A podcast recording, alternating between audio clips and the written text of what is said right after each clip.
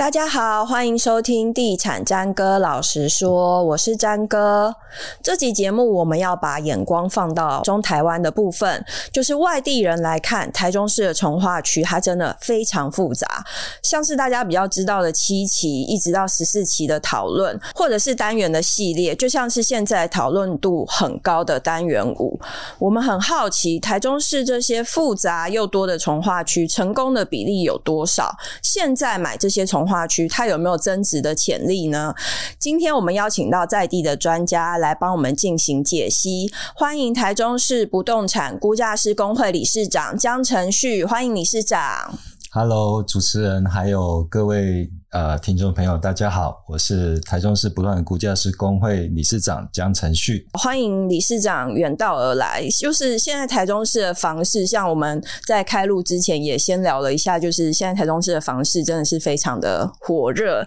对，那从化区的部分呢，其实我们听了也是有点母萨萨，就是什么什么旗呀，然后什么单元啊，就是很多的。区域的部分，那我们想要请理事长来帮我们大概来做一个分类，就是台中市的从化区，我们怎么样来分类它？还有现在讨论度最高的大概是哪一些从化区？好，嗯，OK，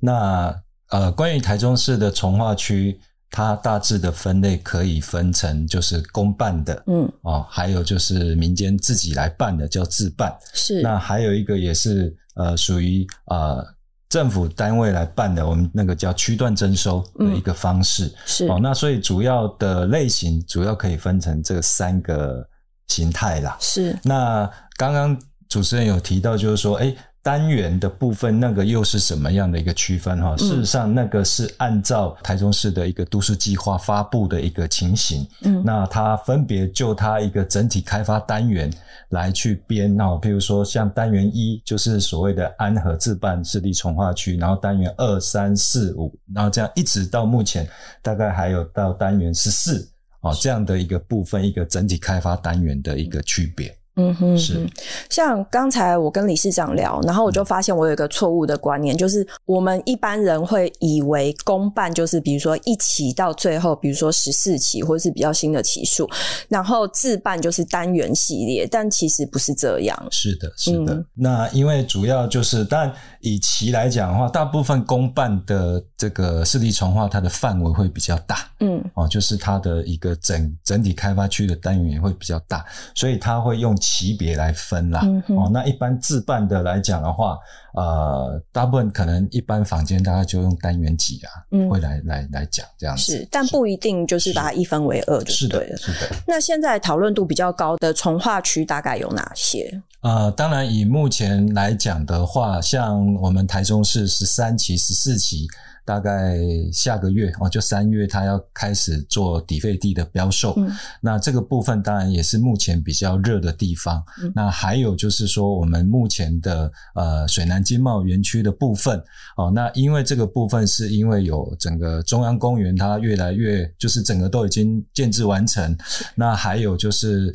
呃我们的台中的会展中心哦，大概明年整个会开始来完工启用。好，那。再来就是说，呃，整个的呃，像刚刚主持人有提到单元五的部分哦，就是乌日高铁特定区的部分，哦，那个部分也都是比较热门的区域。那还有就是说，我们先前刚刚有聊到，大概就是在啊、呃、东区我，刚刚讲东区那一块，所以呃，事实上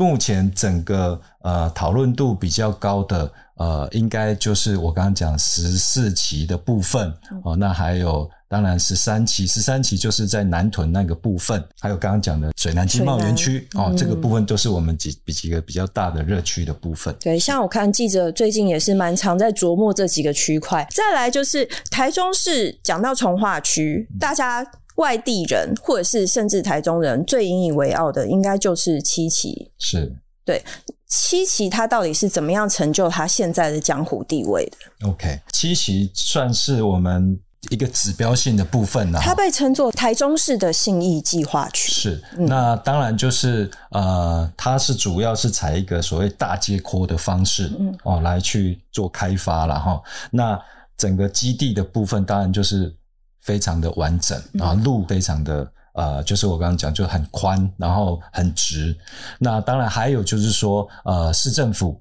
啊、呃，也也是在那里。嗯、那再就是呃，像星光三越这个大远百，嗯，哦，那还有像呃，应该是去年呃，去年就是这两年，像那个在市政路有个成品。是哦，他也进驻了，哦，所以就是百货的商圈有进驻，嗯、那还有一个国家歌剧院，嗯，哦，也在里面。秋红谷公园，呃，还有秋红谷公园，没错。嗯、所以这整个的部分等于让整个七期的部分，我们在讲公共设施的部分，呃，非常的完善。是因为之前台中比较没有所谓大平数的这种住宅大楼，所以在七期，因为它的呃整个的基地规划的是比较。啊，我刚刚讲，除了大街廓以外，它的基地呃面积也比较大，嗯，所以在七期的住宅的这个大楼大概都是上百平的比较多，对，对。哦，那、嗯。啊、所以当然价格因为环境的关系嘛，所以也整个呃价格就一直往上走，对，因为我们常在讲房地产哦，常啊、嗯。呃、大家都知道区位很重要，是。哦，所以就七七来讲，因为它也这个。临近我们台中的七十四号快速道路，嗯，还有就是我们现在的台湾大道的一个呃高速公路的交流道，嗯、哦啊，所以它离这个，譬如说他从七期到高速公路，大概开车五分钟就可以上交流道了，嗯、所以南北的交通非常的便利。对，是好，刚刚讲了最成功的案例，现在我们来聊一聊。刚才其实理事长也有提到部分，就是目前台中最。热门的从化区，比方说十三期啊、十四期啊，或者是我们都知道的海线的台中港特定区，这样，嗯、哼我们来了解一下这三个目前讨论度很高的从化区。先讲十三号，十三号、嗯、，OK。那十三期就是我们台中所谓的大庆市地从化区，然后它全名叫。呃，第十三期大庆市地重化区，嗯、那它主要的位置就是在我们台中市的南区跟南屯的一个交界，那它也紧邻我们台中的八旗重化区了哈，嗯、所以它周边有像中山医学大学哦，嗯、那还有一个大庆车站，就是台铁跟捷运共构的一个大庆站、嗯、哦，那还有一个它有一个台中也是很重要的一个文心路。哦，所以它等于就是说，不管是对内对外的整个交通网络都还蛮啊便利的。嗯，哦，那十三级从化就是我们台中市政府它用所谓的公办从化的方式来做开发。嗯，哦，所以它整个开发的部分，它也依循它的一个整个呃当地的一个在地的文化的发展，还有它生态的一个绿廊道的部分。嗯，那还有就是我刚刚提到，它有透过这个捷运跟台铁共构的这样一个部分，哦、嗯，整个城市转运的一个架构来作为开发，也改善。因为当时呃还没重化前，那大庆车站那边的附近的土地都是比较杂乱的一个状态啦。嗯、那透过重化之后，它也把它当时在地的一些文化的历史的这个蕴含，把它啊、呃、发挥出来。嗯、那再结合。呃，中山医学大学啊，那边有个中山医院，嗯，哦，所以这个部分把它建造成一个诶适合呃宜居的一个环境，是十三期的部分。是，所以十三期，呃，像去年我们某一集节目里面也有聊到过十三期，十三期是目前还没有新推案的状况。十三期的部分，因为它下个月有底费地要标售，那事实上它已经这个交地。都给民众了，应该是说推案的话，已经陆陆续续有一些推案了，嗯嗯、哦，譬如说像惠宇建设推的一个惠宇十三的一个部分，嗯，嗯。那再来就是像啊巨鸿、国巨、丰益哈这几个大品牌，它也有陆陆续续在在推案的，嗯，哦，那呃，据我了解了哈，目前他们开价的部分应该都会诶、欸、超过六字头，嗯，哎、欸，嗯，这样子，好。其实上次来我们节目里面的呃专家也有分析说，就算是呃十三期，它未来开价可能会站上六字头或者什么，可是其实还是蛮多民众在期待那个区块。是的，没错，没错。好，再来就是十四期的部分。OK，那十四期的部分，它主要是在我们台中市的西屯跟北屯区的部分了哈。嗯、那呃，它因为呃，紧邻这个中清交流道，就是高速公路中清交流道，嗯、还有我们的七十四号的环中路，所以它等于整个位置就是在我们台中市的一个中心位置啊。嗯，那它也是我们目前就台中来讲面积最大的一个从化区的部分，十四期的部分。那它里面的公共设施就是呃，有像大家可能知道我们的在崇德路的洲际棒球场，嗯，哦，那还有就是说我们呃目前已经。有发包出去的这个台中的巨蛋，巨蛋哦，台中巨蛋，嗯、那这个也是我们台中市政府找了这个普利兹克奖的一个呃魏延武的这个这个大师来设计的。哦，所以这个部分让整个十四期的部分等于是非常完整的一个，有点像所谓的一个运动城市的那个概念哦，嗯、哼所以又有棒球场，然后又有大巨蛋，嗯、那另外在。棒球场洲际棒球场旁边，现在那个汉城百货，嗯、哦，它也已经在盖了。嗯，尤其现在，呃，大家都在说。台中人在买房，几乎是沿着七十四号在买，所以七十四号沿线的房市其实基本上是处于一个讨论度非常高的状态。所以十四期它除了有七十四号的优势，它还有各式各样的公共建设，基本上房价应该也不低了哈。没错，没错。嗯，其实刚刚主持人有提到了哈，那因为十四期的开发，就是说我们现在哦，因为台中市的这个房价其实越来越高了哈，那很多的年轻人事实上。买房不易，嗯，哦，那所以他会慢慢的往，因为呃，以目前比较中心地区，就是台中这个，像你刚刚讲的七期，七期。哦啊，这个都是西屯区的部分。嗯、那现在慢慢的会往，为什么七十四号？你说大家会沿着七十四号，主要就是因为我们的年轻人哦，他们大概往北屯那边去，嗯、北屯大坑那个方向去，对，去买了，嗯、因为有七十四号的关系，所以他们移到那边去，其实就他们。上班的地方大部分可能都还是在西屯区比较多，嗯，嗯哦啊，所以它这样子通车来讲也算方便，比较便利啊。而且现在就是我们国四高速公路哦也有通车了哦。那现在因为人口越来越多，所以这个中清交流道常常会塞车。但是我们现在就是另外中清交流道的部分跟国四的连接道的部分哦也有新的。匝道目前正在盖的，嗯，哦，我想这个部分整个它的一个交通系统完整之后，除了中清交流道不会塞车之外，从十四期这边或甚至北屯区要通往高速公路，它会更方便，不用再跑到中清交流道了。哦，我想这个整个的一个交通的建设也会让这个地方就是越来越发展的越好。那十四期目前的在近一年的一个成交价哈，目前大概啊平均大概是五十七万一平左右哦。嗯、那呃目前它在推案的新建案来讲的话，大概有十八个，嗯哦十八个新建案，那蛮多的，哎蛮多的蛮、嗯、多的。刚刚不论十三或是十四期，他们之所以能站上六字头，主要还是有公共建设的支撑。没错，非常完整的公共建设。对哦，那加上十四期，它又离水南经贸园区很近，嗯，哦，事实上它就隔一个中清路，嗯，所以其实这个也会带动整个区域发展的一个情形。是，对，是好。接下来我们要来聊一个，就是台中市的首购族一开始认定的首购天堂，就是台中港特定市地重划区。其实我们就是简称它是一个海线的区块。是对。那一开始我去这边跑新闻的时候，它一开始的推案只有十几万，嗯、一直到最近，可能去年它的价格就已经站上了四字头。是。那这边的推案非常的大量，那它其实是属于一个北中南的呃。购屋族都非常注意的一个区块，可以请理事长帮我们解释一下这个区块它到底呃面积有多大？那为什么它会这么受到瞩目？OK，嗯，好，那这个从化区哈，它之前从化前哦，那里大部分都是以农地居多啦，嗯，哦，所以当然区域里面不管是整个一个土地的形状然后都是比较杂乱的，嗯，哦，那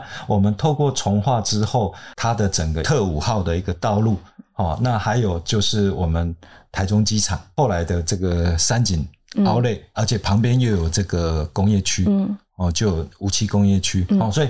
有工业区就会有就业人口，嗯，哦，那所以这也是刚刚主持人有提到说，诶，为什么首购族会往那个地方发展？哦，其实这个也是我们当时没有想到，其实那边哈海线的地方有个有一个缺点，就是冬天的时候风很大。风很大，有、哦、那时候去采访的时候，那个业者还跟我讲说，你下车的时候车门要先抓稳，对对对，对，对，不然它会啪就飞出去。没错没错，对。啊啊，但是。呃，随着这个，因为它那边的，所有我刚刚讲的道路系统哦，那、啊、还有就是我们的捷运南线，嗯，哦，捷运南线在呃，是最近的一月，今年一月底的时候，嗯、行政院已经核定了，嗯，好、哦，所以它整个捷运南线，实际上捷运南线是从这个台中车站、台中火车站一直通到台中港，嗯，哦，它的最后一站是临港站的部分，嗯、哦，所以这个部分其实也可以帮助啊、呃，我们整个。呃，就是住在那个地方的一个便利性，往市区移动的一个便利性了哈。那当然，之前台中市政府在我们台湾大道又有规划这个公车专用道的部分哦，所以这个部分也让住在那个地方的民众可以很方便的来到市区哦。所以这个部分其实也是造成呃整个海线地区具有一个发展潜力的一个地方了。嗯。对，那以那边来讲的话，哈，目前的一个房价的部分，如同刚刚主持人有讲，然后就是说从最早的十几万，然后那到当然最近建商开有四字头的部分，嗯、那我我大概查了一下了哈，在近一年的大楼的一个成交价，新成屋的部分，嗯、平均大概是一平二十五万了，嗯，哦，平均大概一平二十五万，那整个预售的价格就如同您讲的哈，嗯、呃，大概有。开到四字头了，嗯，哦，从三字头、四字头，哦，已经陆陆续续都有。那也随着它这边的一个公共设施的完善，哦，我想这个地方也是一些呃，我们年轻的首购族哦，为什么会比较呃想要往这边？当然，就整个台中市来讲，这里的价格是他们也许比较能够接受接受的部分，是的，所以大家常会在讲说，比如说你要一个呃区块，它有一定程度的发展，第一个要发展就是它的交通动线，它才有可能让呃呃，比如说在市中心觉得房价受到挤压的人往四处去扩散，是，那你也可以找到你比较心仪的房价的物件这样子。嗯，好，刚刚理事长其实讲了很多呃热门从化区的房价，那其实大家都知道。台中市地震局这边有一个比较便民的一个查找实价登录的系统，叫做一五八的一个系统。那可不可以请理事长来帮我们稍微剖析一下，就是我们一般民众要如何善用这个系统来找一下，就是这个热门从化区的行情？啊、呃，刚刚主持人提到，就是说台中有一个非常好查询这个房价的一个系统哈，就是我们台中地震局呃非常用心，他们建置一个台中。一五八的空间资讯网的这样的一个系统啦，嗯、那呃这个部分它主要就是说结合了我们目前的一个实价登录的一个资讯，嗯，哦，那除了实价登录，我我想刚刚主持人我们稍早有聊到了，事实上实价登录现在要查不是那么好查了，嗯、虽然资讯都很公开透明，但是要找不是那么方便，嗯，但是呃我们。市政府地震局为了解决这个问题，哦，所以他做了很多人性化的一个优化。譬如说，啊，你可以在上面除了查到实价登录的资料以外，你还可以查到附近的一个新建案或者社区，以及啊，可能有一些待交易的房地的物件，都可以在一五八查到。嗯，哦，那另外还有就是说预售屋的一个建案的一个查询，那还有就是说标售中的土地，嗯，如果你对这个土地。呃，这个资讯有兴趣的，也可以在一五八里面查到。嗯、另外，也结合了所谓的法拍、法院的代拍的一个资讯，所以整个、哦、这个是一个很大包的，哎、对，没错，资料库，所以它是一个非常完整。所以我刚刚说它是一个很人性化的东西。嗯、其实你可以在这个网站。就可以找到你想要了解的一个讯息，嗯哦，包含其实在里面你可以用它的地图去拉，好、嗯，它的附近的公共设施的情况，然后其实都标注的非常清楚，嗯、还有新建案的位置大概在哪边，嗯、哇，这跟这个实价登录上面的这个便利差差太多了，所以这个也是我们台中市政府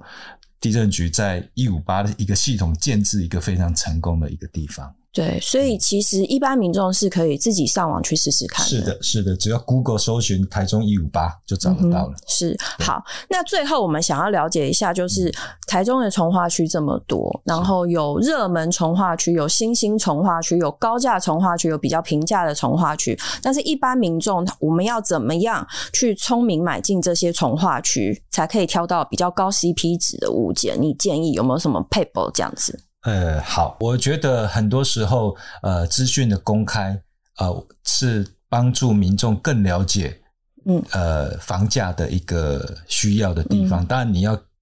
依照你个这个自身的一个需求，对，来去寻找嘛。对，所以，呃，事实上，以刚刚主持人谈到的这些，不管是热门从化区或者高价从化区等等，其实它都是因为把民众最需要的公共设施的建设，包含。这个整个交通系统、嗯、哦，还有就是说，它附近有没有公园啊、嗯、百货商场等等的学校？学校哎，对，嗯、还有学校的部分哈、这个部分它都规划的非常的一个成熟，嗯，所以我觉得要。投资或者要进入从化区的这个事情上面，你除了观察它的一个未来潜力之外，我觉得民众还是可以针对他自己的呃本身的它的一个价格的一个承载度的部分。嗯、那还有就是说他的生活机能，譬如说你是呃有有小朋友的家庭，你可能比较着重学区的部分，嗯、哦啊比较着重公园的部分。嗯、那啊或者是说，哎，对于这个休闲你很重视的、嗯、啊，也许你可以往。